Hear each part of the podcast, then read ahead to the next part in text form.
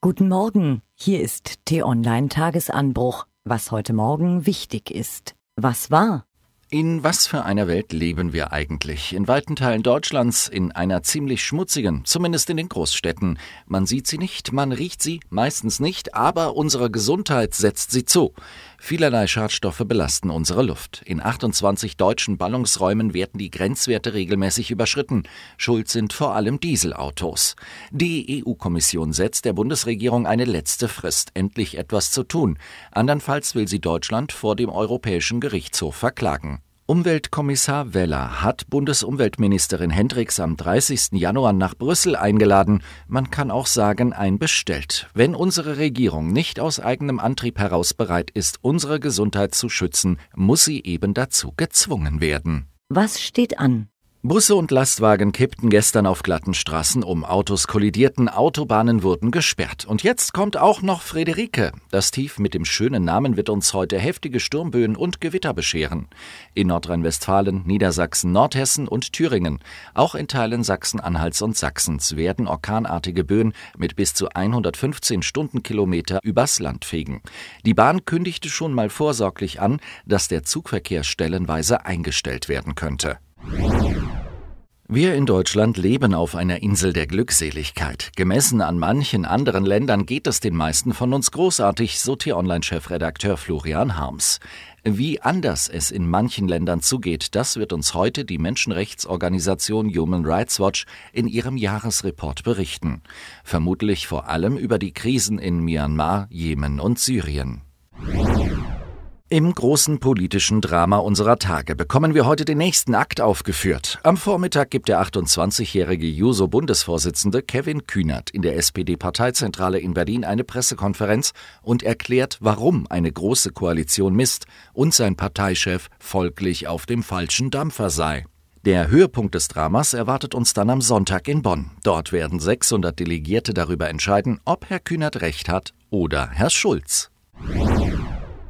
Auch im neuen Jahr bleibt beim BVB der Wurm drin. Der mögliche Abschied von Torjäger Aubameyang belastet den Verein. Der Start in die Rückrunde verlief, nun ja, holprig. Am Freitag müssen die Brossen nach Berlin, wo sie in den letzten vier Bundesligaspielen nur einmal gewonnen haben. Die Hertha wiederum will von dem Wirbel um Aubameyang profitieren.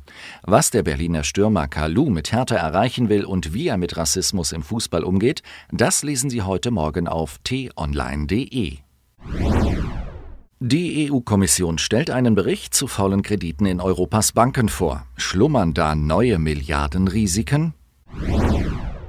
In einer Lagerhalle in Essen werden die Überbleibsel der Pleite-Fluglinie Air Berlin versteigert. Möbel, Krimskrams und dergleichen. Vielleicht auch noch das ein oder andere Schokoladenherz. Die deutsche Presseagentur kündigt einen Korrespondentenbericht zum Thema Was lässt uns alt aussehen an. Tja, das wüsste ich tatsächlich gern, schreibt T-Online-Chefredakteur Florian Harms. Was lesen? Sind Sie geistig so brillant wie der Lenker einer Supermacht? Der Herr US-Präsident wurde gerade auf seine Gesundheit hin untersucht, inklusive Anzeichen von Alzheimer und Demenz. Alles gut, sagt der Arzt. Welche Hürden hat der Mann nehmen müssen? Was muss man können, um binnen Minuten über den Einsatz des nuklearen Arsenals der USA entscheiden zu dürfen? Hier ist das Verfahren, nach dem Trumps geistige Kompetenz getestet worden ist. Nachzulesen unter süddeutsche.de.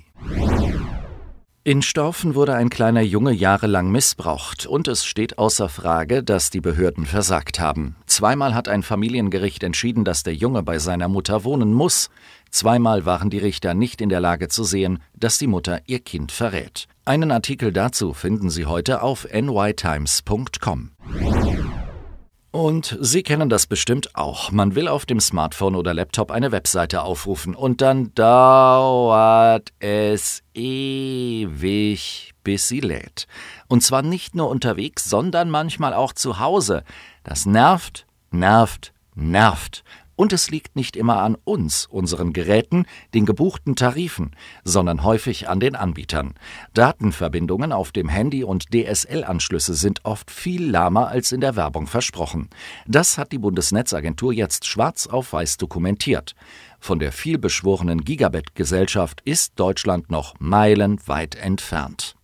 Dieses Thema und weitere Informationen finden Sie auf t-online.de.